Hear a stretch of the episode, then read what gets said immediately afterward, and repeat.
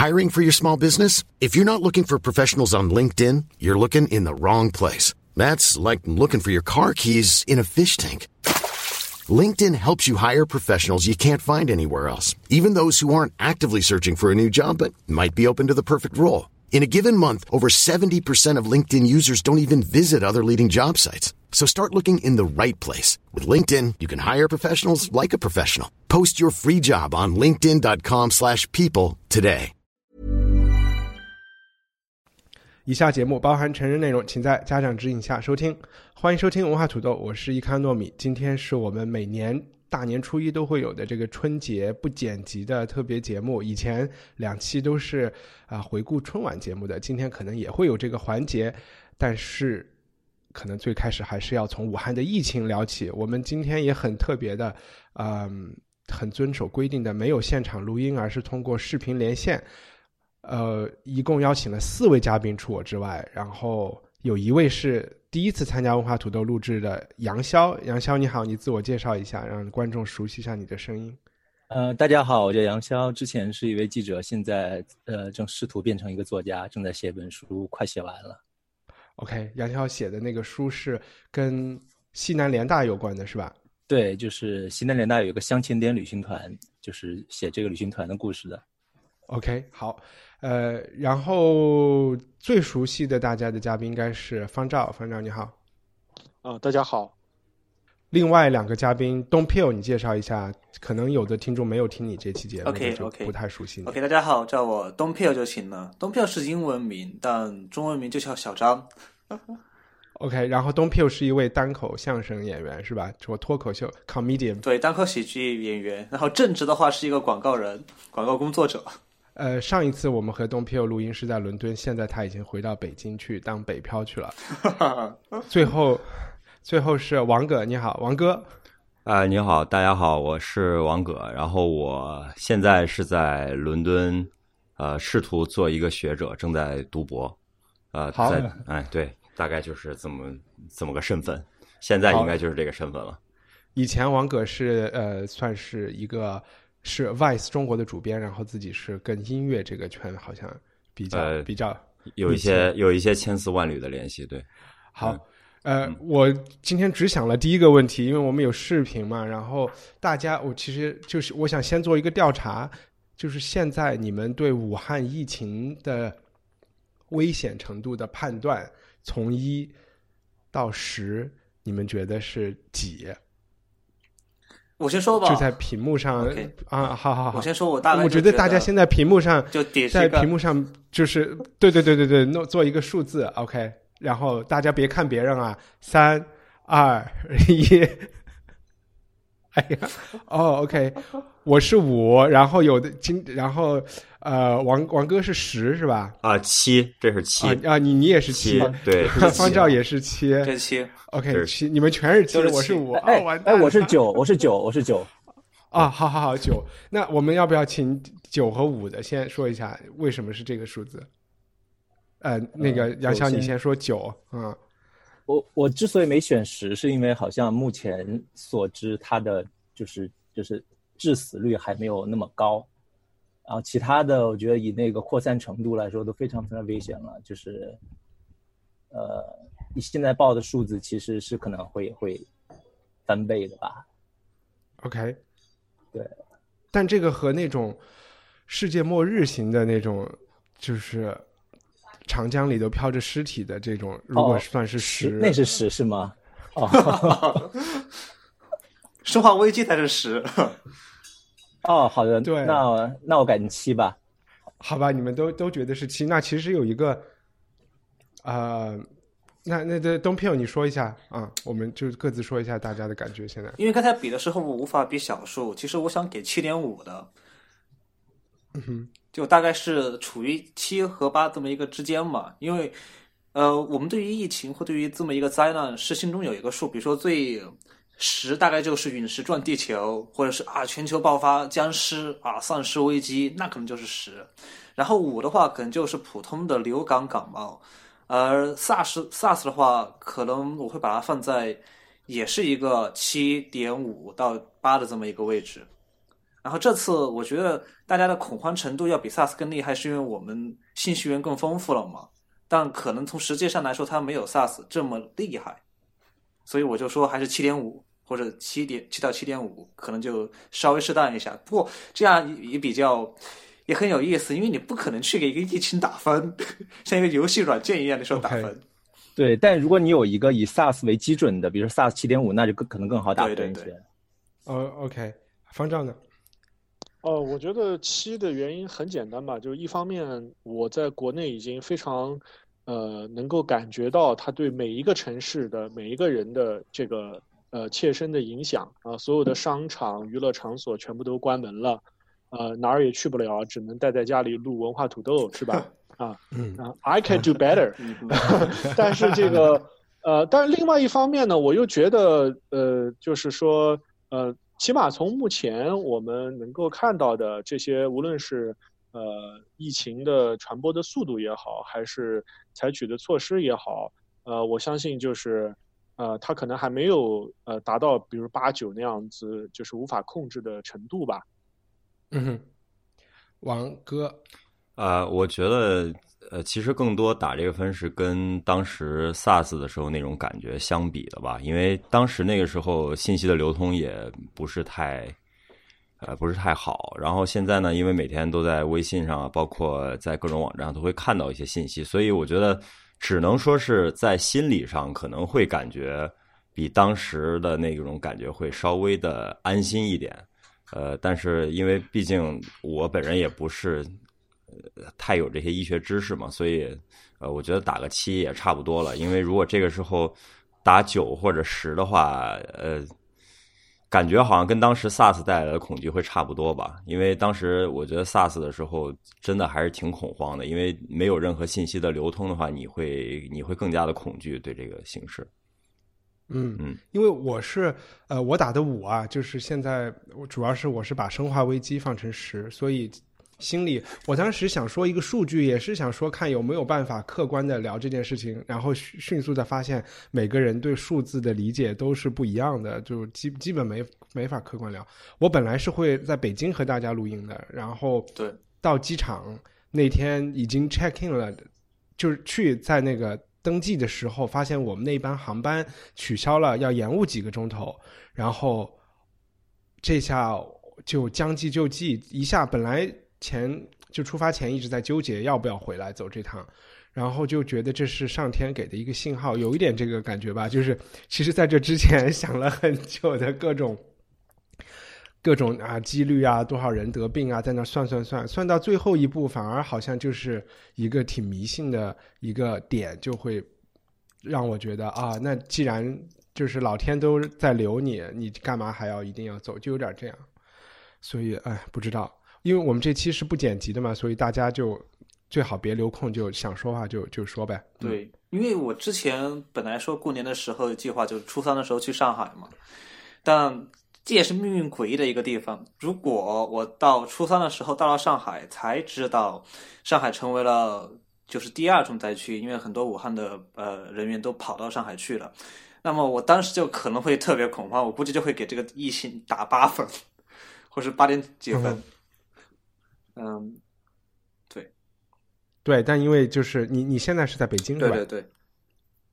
啊，在在北京。其实我挺好奇，你们就是还记得，还对对零三年非典的时候还有印象吗？就是如果你以那为参照物，比如说王哥刚才说没有那时候那么紧张，但其实你们你们当时都都都都在哪里啊？当时就是状况什么样子的？呃，当时零三年的时候我。正好要来英国上学，就是那个时候我就本来就要那个时候本科要来英国上学，刚刚高中毕业嘛。然后那会儿就是机票啊，然后包括学校 offer 什么签证全都全都办好了，但是突然这个事情就反正坊间就传的严重到了一个程度，呃，所以因为当时还是要从北京走嘛，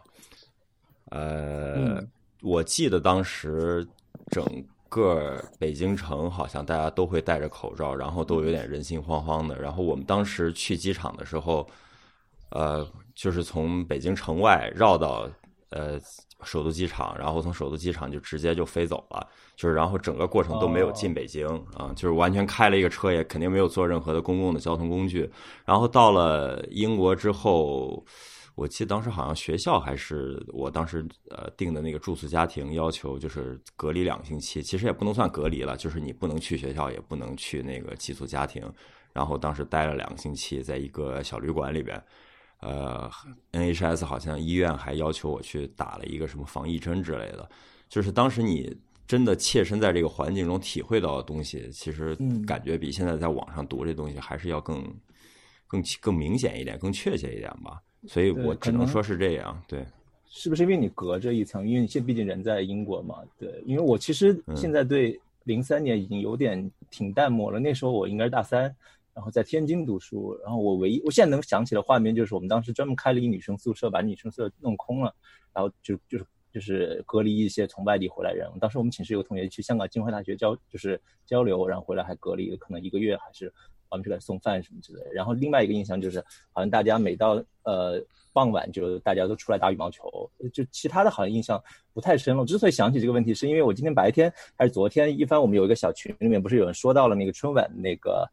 呃，那个节目嘛，然后拿把它拿零八年那个节目比，其实都是相同之处，就都在于一个是雪，一个冰灾，一个是这个这个。然后我我记得那个谁就说说零八年那个好像比昨天那个要好很多，对不对？好像除了就是说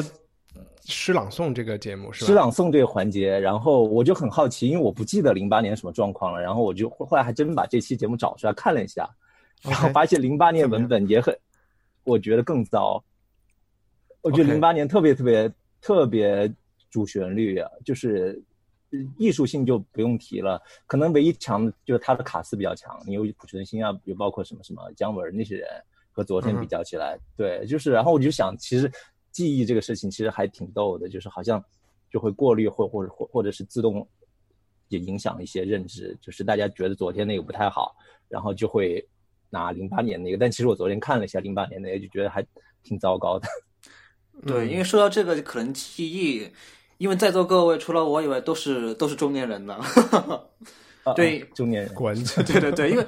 因为当时零三年的时候，我才小学小学四年级，小学三年级的时候，对我特别小，没看出来是吧？对，因为所以对于一个小孩子来说，瘟疫期间，对瘟疫期间最有意思的事情就是放假嘛，而且我们当时放假还不是放的特别厉害。就大家还是能够还是能够出来玩的，因为当时在重庆。但我印象最深的其实就是我应该是这辈子第一次听到“白衣天使”这四个字这个词 大范围的使用，“白衣天使”奋战在第一线的白衣天使，就给了人一种铺天盖地的不说恐慌启蒙的启蒙的感觉。白衣天使，呃哦，对，我要很严肃的说一下，我虽然是中年人。但是我有一颗童心，因为我在零三年的时候也是出来玩的啊，直到我的外公因为肺炎啊，所以就是面临着这个要送医救治的这么一个状况啊，那我们当时就呃做了一个非常明智的选择，就是我们既没有报告医院，也没有报告任何机构，我们想方设法的从呃医院中开出了大量的抗炎药物，然后让我妈在。呃，家里给我外公在没有任何什么青霉素过敏这些检查的情况下单独挂水，呃呃，结果呢，这个我外公就呃情况越来越严重啊，我们就觉得他可能真的得了非典，然后就是呃，我们就把外公送到了这个就是公立的这个这个系统里面去救治，但是那个时候实际上是已经是比较晚期的一个。呃，状况了。那呃，已经有比较成熟的这个，就是不像现在，现在是一个完全没有这个呃能力来接收新的病人。那个时候是完全有能力的，而且合肥也不是重点的这个疫疫区嘛，所以他就被隔离了很长时间。然后之前给我们开药的这些所有医生，后来都受处分了。这个 OK。我我对那个零呃零是零几年零三年的非典是没有任何没有任何任何记忆的，我的所有记忆都是来自于后来的人给我叙述，就可能因为那时候我在苏格兰念书，就离这儿离整个世界太远，而且没有社交媒体，那时候没有 Facebook，我毕业那年才有的 Facebook 嘛，我觉得，所以真的是，但我和我老婆会聊这件事情，她家里在北京是有医院系统的。呃关系的，而且他们中间认识的人里边有人在小汤山就殉职啊，不止一个人出现这样的事情，所以我们两个人对这件事情的记忆是千千差万别，你知道吗？但是这一次就因为社交媒体啊什么，或者是好像就是某一种，其实就是怎么讲，最最恐怖的这些消息，就所有人都都有渠道能够看到这些事情，只要你愿意去了解的话。所以这一次就我就感觉这事儿离我近了好多好多，但其实非典是怎么回事，我完全完全不知道。嗯嗯，我我昨天晚上睡觉前大概是可能是呃一点钟或者十二点半左右，那时候我刷了一下朋友圈，我就发现没有一条朋友圈不是，因为我很少刷朋友圈，就是刷了一下，大概呃我大概一一千五百多个好友发的朋友圈，没有一条和疫情无关。然后今天早上起来，我又刷了一下，就纯粹作为测验，就是还是没有一条和疫情无关。我觉得这个还挺挺夸张的。就是上一次想起来类似这种情况，应该是可能一一年动车事故的时候吧，但可能都没有这么严重。就是这种这种群起而愤慨的这种这种状况。但你不觉得这个愤慨很没用吗？就是从 SARS 到动车，动车这个时间，我们还是 我们还是有一个时间线，说一定要知道什么事情的。然后到。到现在这么大的事情，你就会发现，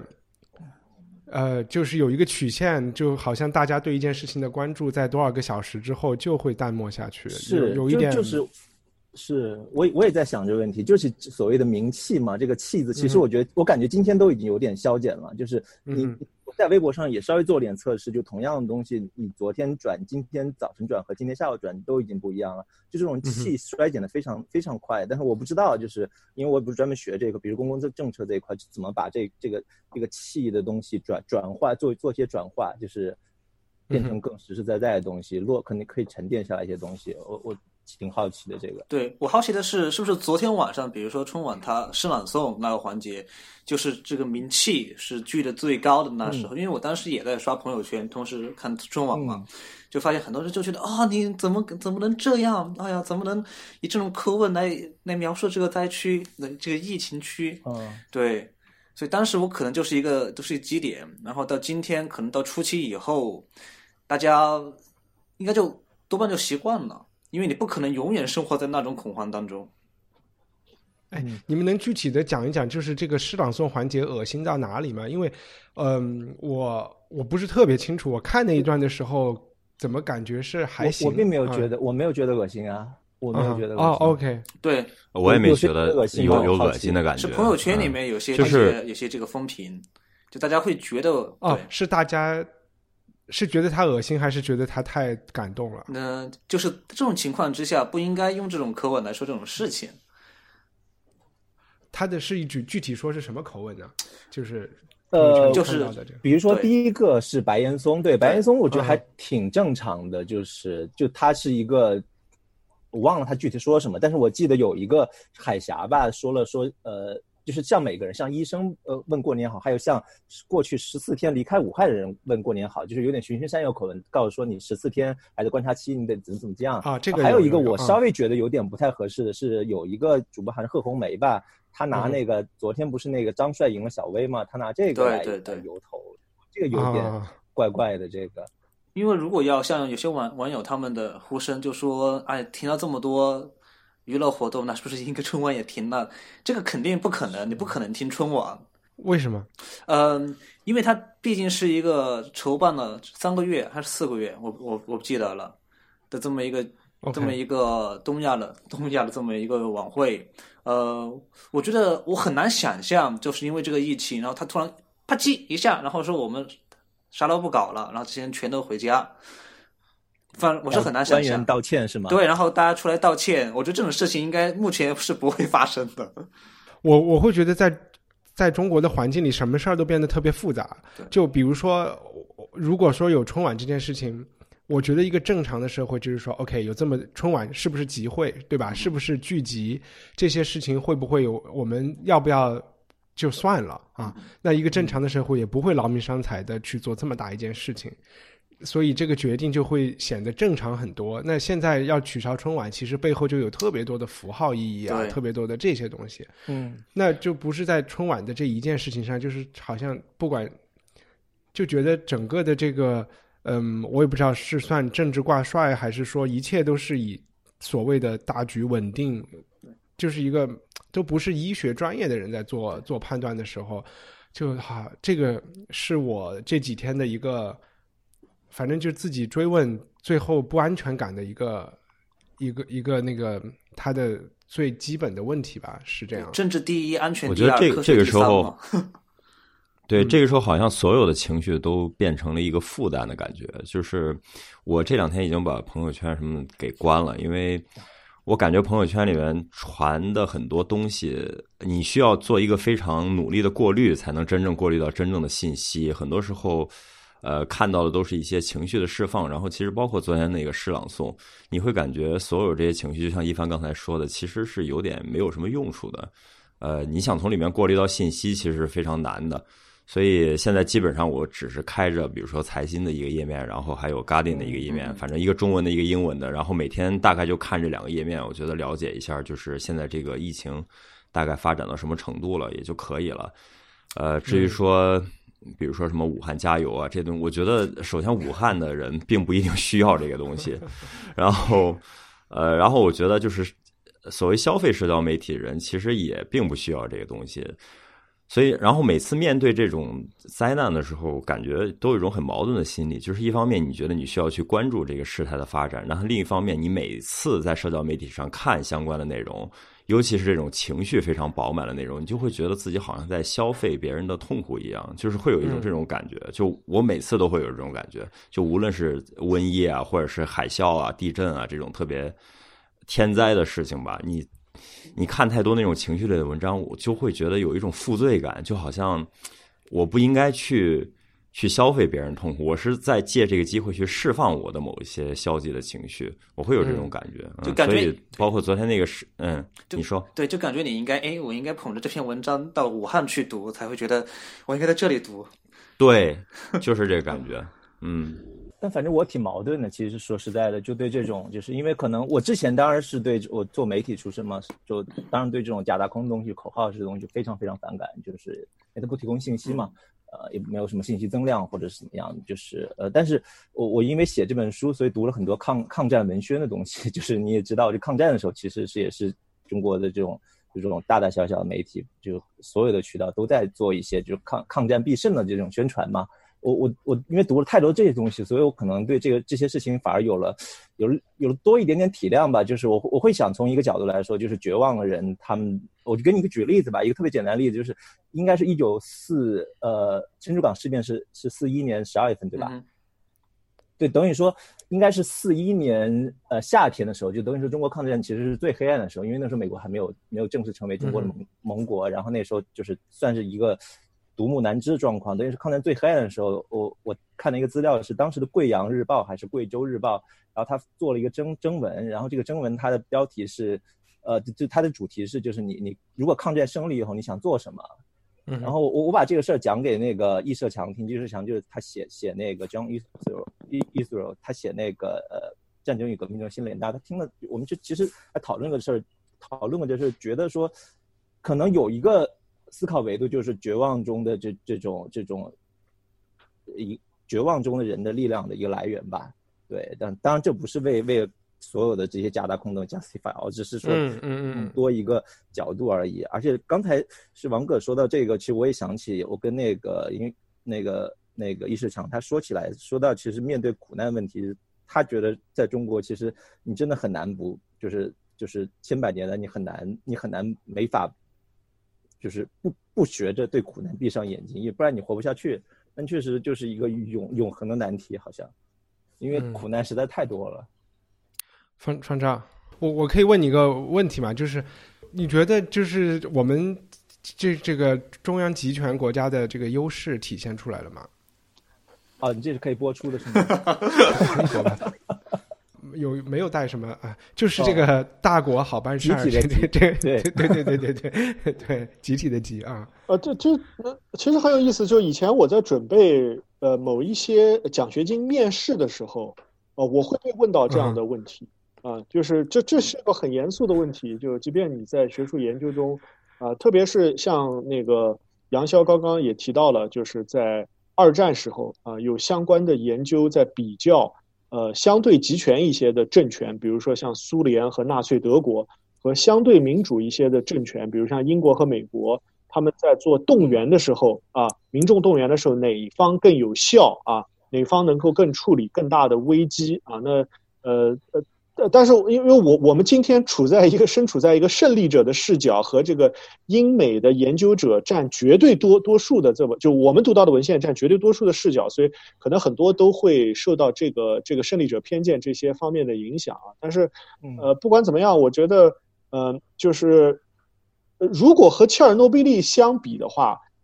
作为我来讲，我还是最心疼就是呃，为什么在最开始的五天十天内。他的反应会比较迟钝啊，但是我我不一定是一个这个不一定是一个正确的答案，这只是我目前为止到疫情发展到今天为止我的一个比较大的感受吧。但你没觉得就是我是觉得那前五天的这个旧账咱们可以慢慢来算，就是今天我也没有看到我真正就是想看到的，你看到的一些呃比较慌乱的迹象，就是要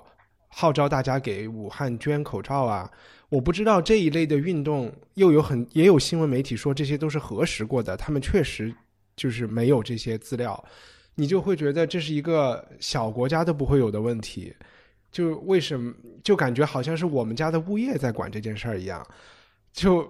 你就觉得这个差距太大了，就为什么没有一个就是比如说甚至是每一个小时都有的一个通报会，把一些大家最会产生误解和。呃，和谣言四起的这些事情，大给大家图片的真相看到，就没有这些东西。而且大家甚至我都不知道，武汉省和更高层都是在都是在躲似的这件事儿。我就觉得他们都是在干嘛呢？就啊，就是到今天都不是说前五天，你知道吗？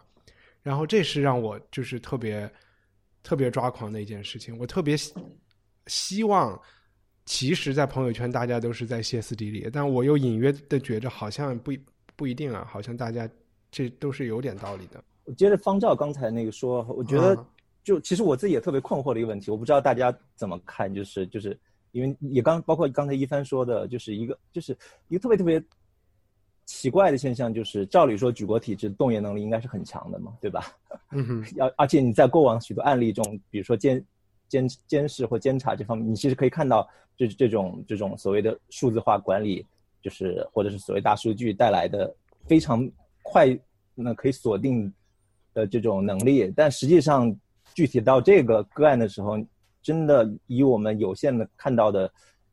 那边传过来的图景，就是真的是非常混乱。就我觉得这两个事情，我我是真的没想明白是为什么，不知道你们你们什么感觉？我就是觉得。呃，像这种疫情其实是一个全人类的危机嘛，所以，呃，我比较希望的是，无论是地方的政府或者还是中央政府，就是能够尽量的开放一点，就是能够真正的用开放的心态去迎接国际的援助，因为这个东西不是说说自己的事情自己办这么简单，它不是一个国家基础建设的问题，它是一个真正全人类需要面对的一个事情。嗯，我。比较希望的是这样的态度吧。那么目前来看，好像，呃，至少说跟非典的时候相比，似乎信息更透明了一点，然后接受国际援助的这种心态也更好了一点。我现在只能只能这么说，因为我能看到的东西真的非常有限，嗯，所以现在也就只能以这种情绪去面对了吧。因为自己毕竟并没有真的身在那个疫区里面，所以我觉得可能能做的评价也只有这么多。嗯那动员能力方面呢？你们觉得？我我我其实真的，我就觉得这种事情不需要动员，其实就是你不需要一个就是上面下来的一个东西说告诉大家要怎么怎么做，因为这个时候它应该是有一个非常明确的机制，就是大家首先要了解的是事实和信息。那这个东西肯定很多时候是呃国家卫生部门和新闻媒体的工作，然后再往下的话，其实大家就真的是。就按照这个体这个这个机制去走就可以了，其实不需要去动员什么情绪之类的东西。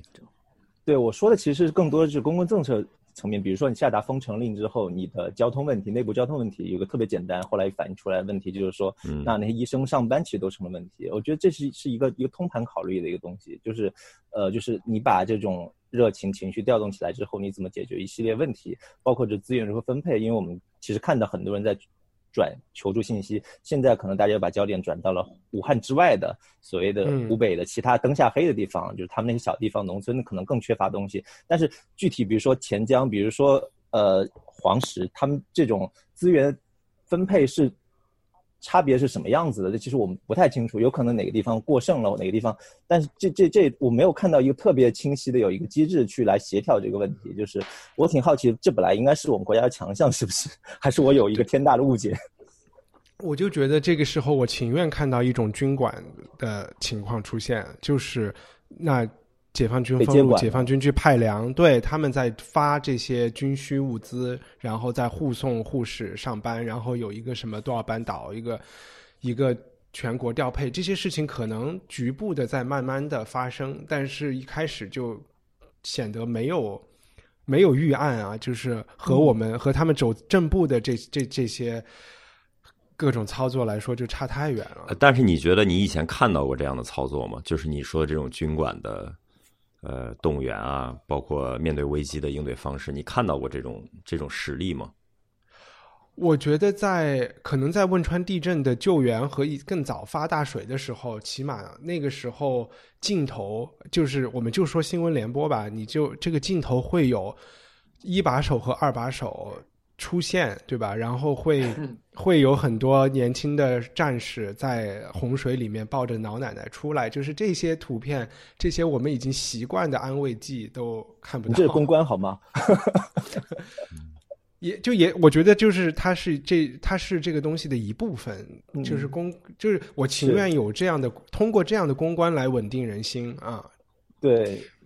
其实现在挺需要一个可信赖的或者是可亲近的这么一个权威的形象出现。对，需需要一个人。对，现在这个就成了这个梁秋实同学，就成了。我昨天看了以后，我就说，那我今天就等着他发布消息了。啊，我觉得其实这件事和洪水包括地震很不一样的一点，就是那两件事情相对来讲，它的延续性是稍微小一点的。就是虽然可能有余震啊，然后可能嗯。还会有继续的洪水，但是像病毒这东西，它是在一个持续发展、不断传播的东西，所以它制造的这种恐慌可能比洪水跟地震，我不能说更大吧，它的这个时间轴会拉得更长。因为现在大家很多人都在说期待这个事情到底什么时候结束，那事实就是它很可能短时间内不会结束，你可能会一直要生活在呃这种情绪里边。所以当这个情绪的时间轴被拉得这么长的时候，你很难说。呃，真正的找出一个什么人突然站出来，或者找出一个至少公关的形象站出来，告诉大家说，就是 everything gonna be alright。就是因为，即使 Bob Marley 也是在后来好多年之后才出来唱了那首歌，告诉大家说一切都会好起来的。呃，这个时候我觉得还为时尚早吧。就包括当年的钟南山真正出来的时候，其实也是在一个疫情比较后期的阶段才真正站了出来。你现在。去去推出这样一个形象，那大家公众的反应肯定更多的是说你这只是一个公关而已，大家的情绪也不见得真的会被肯定不是安抚下来。不不是，对对对，我同意你说的啊，要一个比较全面的一个政策。你们有人，我昨天晚上看就是在家里看那个，就是其实我做了几步，一个是先去听了一个播客讲传染病的，然后这个传染病当然就讲到中世纪的黑死病啊，然后。然后我就去看黑死病的危机，然后黑死病就看到了十九世纪一八九四年还是多少，反正咸丰五年的时候出现了一个在中国，不不知道你们知不知道这个事情，就是有一个鼠疫，然后这个鼠疫从广州出现就到了香港，然后呢，呃，香港当时就是呃港英政府嘛，然后他们的一系列的措施，那个时候香港只有二十万人，二十几万人。然后也会就里边我看了有一篇，就是有一点综述发生了什么事情的一个文献，就其实可以找到很多和今天仍然相似的东西，包括中西医的对这件事情截然不同的看法。然后 当时的港督说，那就先上中医。然后呢，呃，中医提出的理论就是这个是因为天干旱，然后。地底下的什么气冒出来了啊？所以这是一个不治之症啊，就是没办法的事情。然后，当然一步一步的到了后来，他们还是比如说在船上建了医院进行隔离病人，然后所有的呃得病的家都封了，贴了封条，也是一种封城吧。然后给所有的把这些人穿的衣发新衣服，把他们的地毯、家里的什么床单被子全都拿去蒸汽房里蒸消毒，然后用化学的东西来洗墙、洗家具、洗地，这个都是他们。还并没有科学研究出来是老鼠身上的跳蚤啊在传播之前做的事情。后来他们发现这些举动其实也未能完全奏效啊。然后刚才王葛说这个事情很慢，这一场咸丰五年出现的鼠疫，世界卫生组织是在五九年才宣布结束的。就是说，他他的那个标准就是每年死死亡人数降到了两百人以下，这件事情是五九年才是。才结束，然后一共在中国和印度那一场死了几千万人吧，就还挺可怕的嗯。后来看了一下，疫区是包括从广东、香港到中南半岛再到印度半岛吗？啊，其实也呃，对，是这样的。但是最开始有可能就云南那个地方，好像始终是一个鼠疫的自然就会发生的，可能他们那儿的动植物或者气候还是什么。然后也听说那个这些跟太平天国啊什么都有一些关系，我也不知道。方照之前有读到过这类东西吗？啊，我我没有特别详细的了解咸丰年间的这个鼠疫的内容啊。呃，我我大概知道，确实当时有这个瘟疫啊，对啊，但而且瘟疫在呃清末的时候是比较常见的一个流行病了啊。因为呃，如果就是说呃。就就社会主义史学有一个特点，因为它比较关注下层民众的生活，所以说从建国以来，我们有大量的关于这种所谓下层啊民众遭遭受，在封建社会遭受各种各样苦难的这种研究啊，还有他们是怎么奋起反抗这个这些的啊，所以说中国的疾病瘟疫史是有一个呃比较完整的这么一个，就起码是一个研究的兴趣一直持持续在。那么这个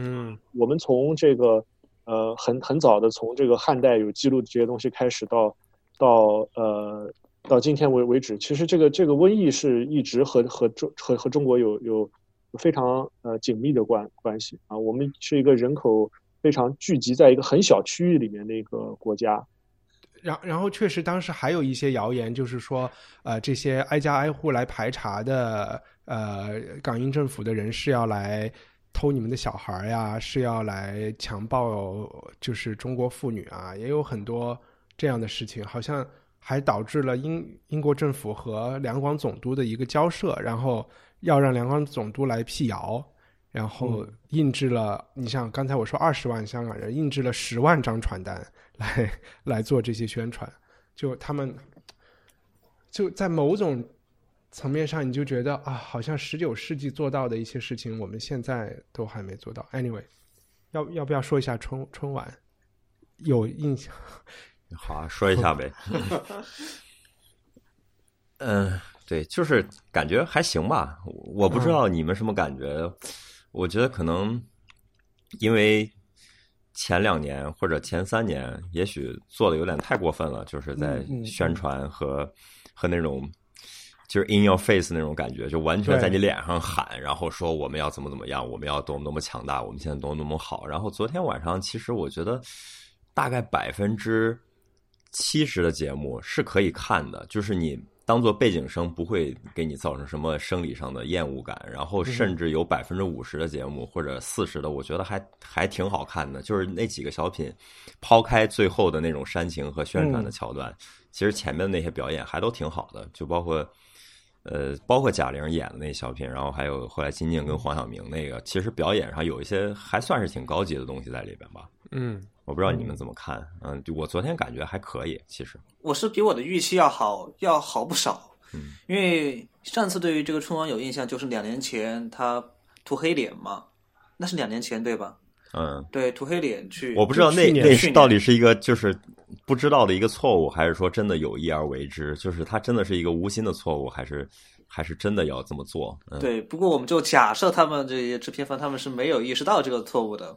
呃，所以我就就觉得今年相比之前的观感就没有那么差，没有我想象的那么差。呃，虽然从视听上就大家知道的中中国，呃，这种中央。极权美式美学的那种特别满的，像是。哎呦彩灯、大彩灯特别满的这个舞台设置，什么东西、什么细节你都看得一清二楚，就生怕你漏掉一个细节。但其实，就如果你盯着看的话，非常吃力。说老实话，哎，我能我能为那个就是我们老在说这个集体的集再重申一次，中央集权的美学不是这样的。不是，我总觉得这个是怡红院的美学。对，对，啊，不好意思打断你。对，因为你想一想，就比如说，你看格莱美，或是或是艾美奖，或是奥斯卡奖，就更加更加讲究的舞台设置的话，它背景是基本上是更加偏暗色系、更黑的。它追光或者光线是集中在那几个主要的演员身上，就不会让你对于整个舞台都是一览无余。从视觉上来说特别累，而且我记得，嗯，而且春晚好像一直以来都是。这样的舞台设置，可能在我也不知道从什么时候开始，可能我上次印象最深的就相约酒吧，就相约酒吧那个节目啊，就舞台上你看黑黑黑咕隆咚的，然后追光灯打出来两个女神，然后后面两个两个两个人在球里面滚啊滚啊。当时，呃，我是看重播那年龄，但是我觉得这个节目是我小时候看过的特别好的一个节目之一了。就相约酒吧，说他们去酒吧干嘛呢？去。你们还有是有什么特别深刻的印象的节目吗？就就可能我是一个特别敏感的人，就是我在这个整场春晚中，我都没有办法盯着屏幕看。就对我来，对我来讲，太热了。这个是一个，就是非常非常的一个，就是是一个巨大的痛苦，可以说是啊，呃，就是就对对我来讲，它的这个它的这个刺激是如此之大，就是就是我无时无刻的就在想，哇塞，这这怎么又这样了？怎么又这样了？就是这样。所以这个这个是一个。对我来讲是一个最直接的一个感受。那我我现在回想一下，就是为什么我昨晚会觉得这样的感受，可能是对我来讲有一件事情很重要，就是呃，在别人给我表演的时候，我希望他有一点点真诚。就这个可能对我来讲是真的非常重要的。然后他的从头到尾的这个这个这个不真诚，这个不真诚，就是他他是他是如此的如此的能够刺激到我的这个这个。呕吐的祭点上去，对啊，特别是你说快手直播要发红包了，就这样的事情是是是是对我来来讲就是就是特别痛苦的。而且那种什么几千亿、几万亿，这些国这些公司的市值才多少呀？他们哪有那么多钱来发？我这是我一直不知道的一个，这是一个什么样的虚假广告宣传？哎，那方丈，你你看了？头两年的春晚吗？或两年前、三年前的春晚吗？呃，我大概是从初三开始就没有办法看春晚，就是对我来讲，这个生理反应太强烈啊。对对对啊，是，对，可能我和王哥比较比较接近，就是可能确实因为之前底线把我们拉的太低了，感觉今年没有那么糟。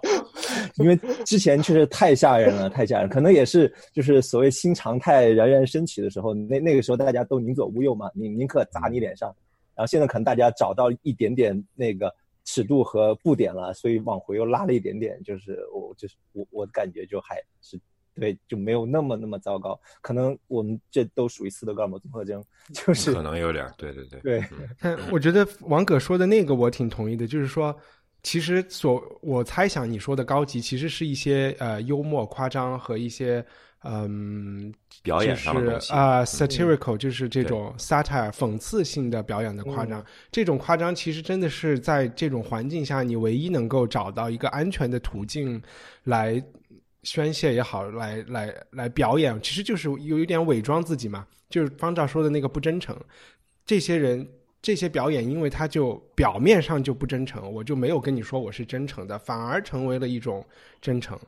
但是因为所有的节目，它最后都要收尾，这个收尾，嗯，都需要扮演，都需要有一些任务，所以其实确实所有节目的最后五分钟最好都别看。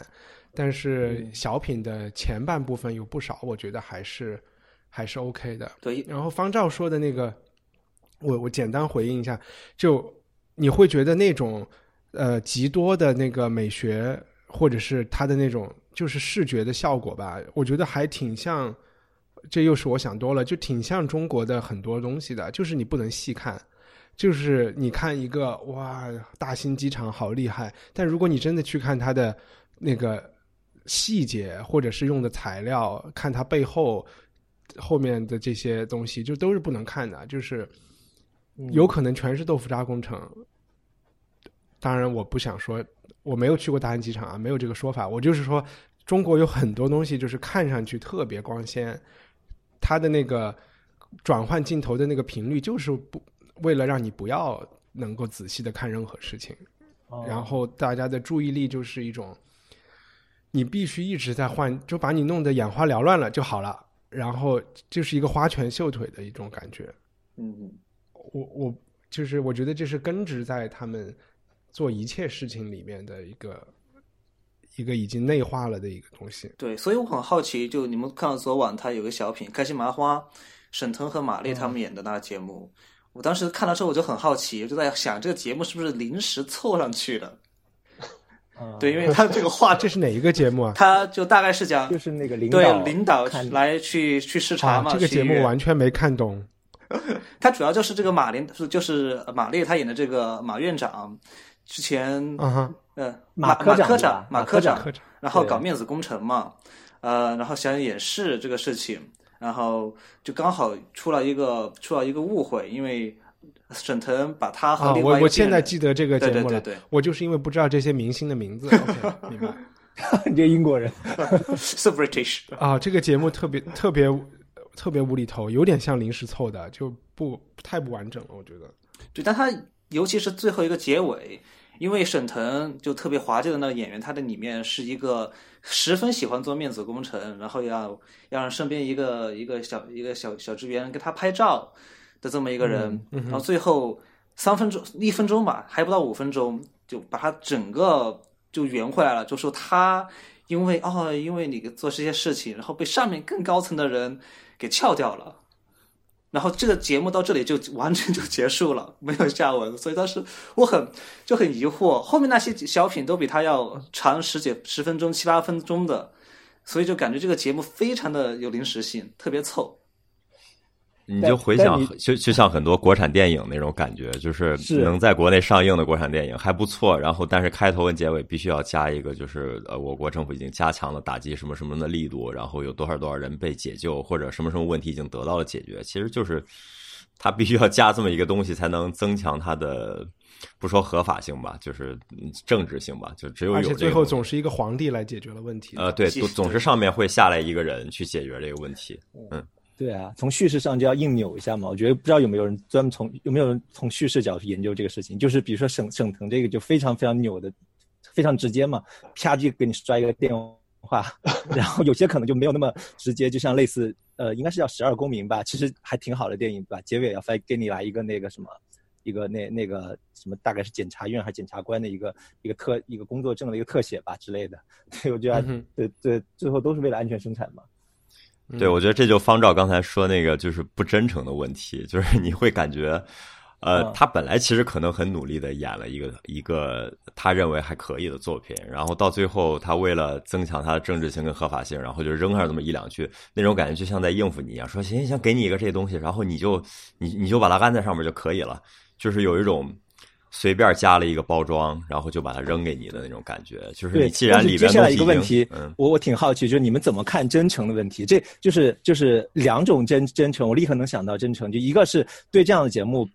特别特别上心的演，把它演的声情并茂，然后特别特别呃那个。感动自我，然后还有一种就是我没有那么我没有那么认真的演。我告诉你，我们大家是走这么一个过程，我最后扔给你这么一个东西，或者是我前面认真演，但到最后一部分我就给你啪叽来一下，特别特别觉得就告诉你，甚至告诉观众，就好像你小说叙事到这个结尾说，OK，我告诉你这是全是假的，前面全是假的，我跳出来跟你说，到底哪哪哪个更更更加真诚？我我不知道。我我觉得就不能，我觉得就不应该一开始就不应该在春晚这个舞台上这个平台上说真诚这个话题。但但毕竟，毕竟之前是有很长一段时间春晚是有很多好节目的，对。嗯，我觉得直接拿演员来划分，我觉得李谷一是一个真诚的一个，就是 是一类真诚啊。那个成龙的真诚就是一个要打一，我就不知道了哈，就我觉得又是另外一种真诚了。嗯，然后到彭于晏，就是我就开始打了巨大的问号。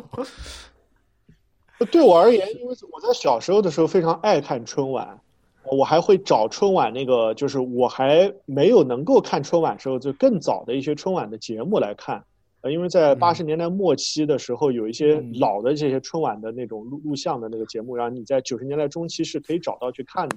然后仅就这个官场讽刺的小品和相声来讲，那个时候是我最爱看的一个呃题材。呃，尽管我那时候也很小，但小学的时候就对对对，小偷公司是特别特别好玩。学艺青年啊。然后其实以前有一个曲苑杂团这个节目，他也会把这个杂团那个节目。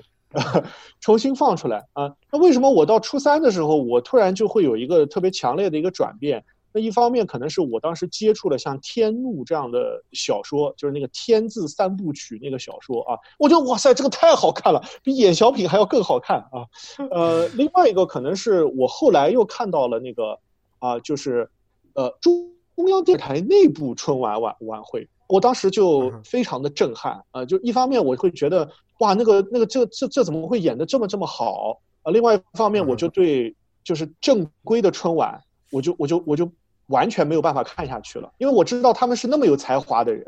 嗯，然然后其实那个每年有一个梨园什么什么的唱戏的节目，现在就是我还有就大家听这个节目的知道，曲奇也特别喜欢看的。昨天你刚才方少讲真诚的时候，昨天我就只有在林妹妹唱歌的那几一两句话里边感到了真诚和觉得 哇，有一种美的东西。还有原因就是因为当时是给的一个特写，我看不到花里胡哨的那个舞台。去年的京剧节目好像大家其实是没有带妆的，就是清就是唱歌，也没有很素的背景。今年也都没办法在这个声光电 AI 背后唱唱歌了。今年就那个折子戏的感觉就更长，没有没有人能唱几句话的，除了林妹妹这可能说了三句话四句话，我觉得还行。嗯，对，像你你你刚才说的真诚，我又想起另外一个相关的话题，就是我记得就是更早之前，可能是五六五年或六年之前，大家看春晚的时候还会用一种所谓就是呃。就是比如说是类似当年纽约知识分子的这种分析方法去去看春晚，比如说当时陈冠中老师写了一个文章，大概是标题名字大概是就呃是讨论克普和坎，就是就是克奇和坎坎普的，对吧？啊，我有。副标题是给给受了太多呃人文教育的知识分子，类似这样子，他会把这个春晚作作为一个对象来讨论。然后我记得那时候大家好像也会讨论，但是后来最近两三年就大家连。讨论这个事情，用这个这个方法去讨论这个春晚，因为实在太糟糕了，就是讨论热情都没有。但好好像刚才经过大家聊，我就觉得好像今年又可以来，又可以用用这个方法来讨论。你们刚才说真诚的时候，我就想起来，我我有一年在那个美国的那个芝加哥的一个好像是天文馆还是什么之类的一个，里面有一个有一个环节，就是你大概坐到一个呃一个人造宇宇宙飞船里面，然后底下有一个配音，那个特别。就特别特别努力、真诚的把你带到那个，呃，准备发射起飞，然后到了太空，然后出了故障，然后你怎么解决故障，最后安全返回地球那种。你当一开始当时就会特别特别傻，觉得逗小孩的，或者但是后来因为他实在是太努力了，然后你就就对他产生了某种尊敬，就是因为他这种甜的媚俗的成分浓度到了一定程程度，你就反而对他有所尊敬了。我觉得这个是也也算某种真真诚。最后我觉得还挺享受那种那那种，我不知道是不是迪士尼或者是类似也有也有这样的感觉。可能有一种过集体主义生活的那种，呃，就是 nostalgia 在里面，和就是一个玩一种集体主义的复古。我就觉得可能有。特别，我觉得甚至都不是在观众，就是演员层面，就是这些平时其实白天都是开着跑车在陪领导，然后在在在在在做各种乱七八糟事情的演员里，他们会觉得去录春晚是一个有点治愈的事儿。哦，这是很好的视角，从阶级的视角嘛。对他们又扮演，又又回到了就是一个。看起来变大明星，回了，对对对，又变回了艺术家，人民艺术家，都成了，对对对对，变回了普罗大众。你想一想，你想一想，吴磊变回了普罗大众，让一个奶油小生，让吴磊去做一个铲车工人、铲路工人，他觉得哦，这吴磊也跟我们一样，或类似的这种场景。可惜最后上热搜的还是要脱单，对吧？对。哎，我问一下，就你们会觉得，比如说，我一直绕回来啊，就是对回北京有一个担忧吗？或者是？啊，不会，不会，我不会。而且你好像是口罩都落在北京了，是吧？对我，我是在最早的时候我就意识到了疫情比宣传的要严重的多得多。呃，然后呢，我就买了很多的这个就是那个口口罩，然后我就出门的时候一个都没有带，全部落在家里了。我可以上面去取，我现在可以。对我我也不知道，本来还是计划要要回一趟国嘛，现在我就在想，那我当时做了决定，那就是上天给我了一个信号让我不要飞，那我要等什么信号才是可以飞呢？就有点现在不太知道，就是等伦敦也出现了很多 疫疫情的时候。我们平时有个编辑推荐的环节，有推荐这几天在家里宅着可以干嘛的吗？就我先推荐一款游戏吧，我最近在家里玩，叫叫这个一样追声，英文名叫 Unheard，就大概是国内一个叫 Next 工作室做的一个独立游戏，大概就哪四个字？呃，Next 就 Next Year 就就下一个。中文是什么？呃，中文叫疑案追声这个游戏，就悬疑案件追捕声音，就一样。我不知道是不是我解释那么清楚，哦一样追声。追声对，就大概是 OK 大概是一款探案解谜类游戏。不过它很有意思的是，它这个游戏的机制是你只能听见这个游戏当中人物的声音和他们在地图上对应的位置，就好像一出沉浸戏沉浸式戏剧一样，然后再通过这个音频把这个案件还原。我挺推荐大家去玩的，因为你可以听好多遍。是是在 Steam 上还是手机上在 Steam 上有，大概现在降价嘛，四十块钱就全都可以买下了。？OK 嗯啊，好好好，谢谢谢谢，王哥，好像没没什么或者。你这几天打算干嘛？我这几天啊，这几天应该应该今天下午去超市采购一下下周的食材，然后呃然后下周接着上课吧。先做好准备。非常居家。对，好像没没，对，好像没有什么特别特别明确的呃文化活动计划出来 OK 然后可能嗯嗯没没什么可推荐了，我觉得。方丈呢？哦，我每天都在 B 站上看各种各样的宅舞用爱发电。看不出来呀、杨潇，就宅在家里看澳网啊，就特别好。我现在一会儿下线就去看一场特别精彩的比赛。对，因为澳网现在就轮次到第三、第四轮了嘛，就是垃圾时间都结束了，可以好好看比赛了，还挺好的，难得。昨晚我看了一部电影，然后也是一个黑白电影和春晚现就是就是高对比，所以推荐大家去看《第七封印》，是伯格曼演的。哦，然后我也从来没有看过任何伯格曼的电影，呃，它是发生在就是讲的是呃中世纪的黑死病期间，然后有一死神是吧？嗯对有死神，就是有一个骑士他出去打胜仗去了，十年以后回家发现瑞典都是在黑死病的这个这个这个困扰下，然后。其实看完以后是挺有一种减压的感觉的，因为不同的人物其实就是在这个，嗯，说白了就是呃每个人都会死嘛，但是黑死病的时候就会把死这件事情提前啊，就是一个加速加速死亡的一个过程。然后在这个过程中，你就可以看到不同人的不同的反应。嗯，嗯还还蛮有趣的，而且它不是一个说真正所有人都死的，它还是提供了其中的有一些人物还是提供了一些呃灵魂上的解脱的，还是有一些人是能够幸福的生活的，所以大家可以去看这个电影，找一点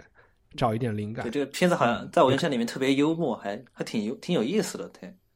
那个死神啊对对对形象是不是还挺挺萌的？我我都忘了，对，好久那个死神有点像那个，有点像那个日本的那个吉卜力动画里面的那个织毛衣的那个人。哦，对，我觉得那个形象，对对对，有点像那那个人。哈那那好吧，那就祝大家那个身体健康。新春快乐。好看，新春快乐！新年平安。天天好，天天好。海海外华人给给各位全国多少人的同胞拜年了。好吧，好，拜拜。拜拜拜拜。拜拜拜拜。 Planning for your next trip? Elevate your travel style with Quince. Quince has all the jet setting essentials you'll want for your next getaway, like European linen, premium luggage options, buttery soft Italian leather bags, and so much more. and is all priced at 50 to 80% less than similar brands. Plus, Quince only works with factories that use safe and ethical manufacturing practices. Pack your bags with high-quality essentials you'll be wearing for vacations to come with Quince. Go to quince.com slash pack for free shipping and 365-day returns.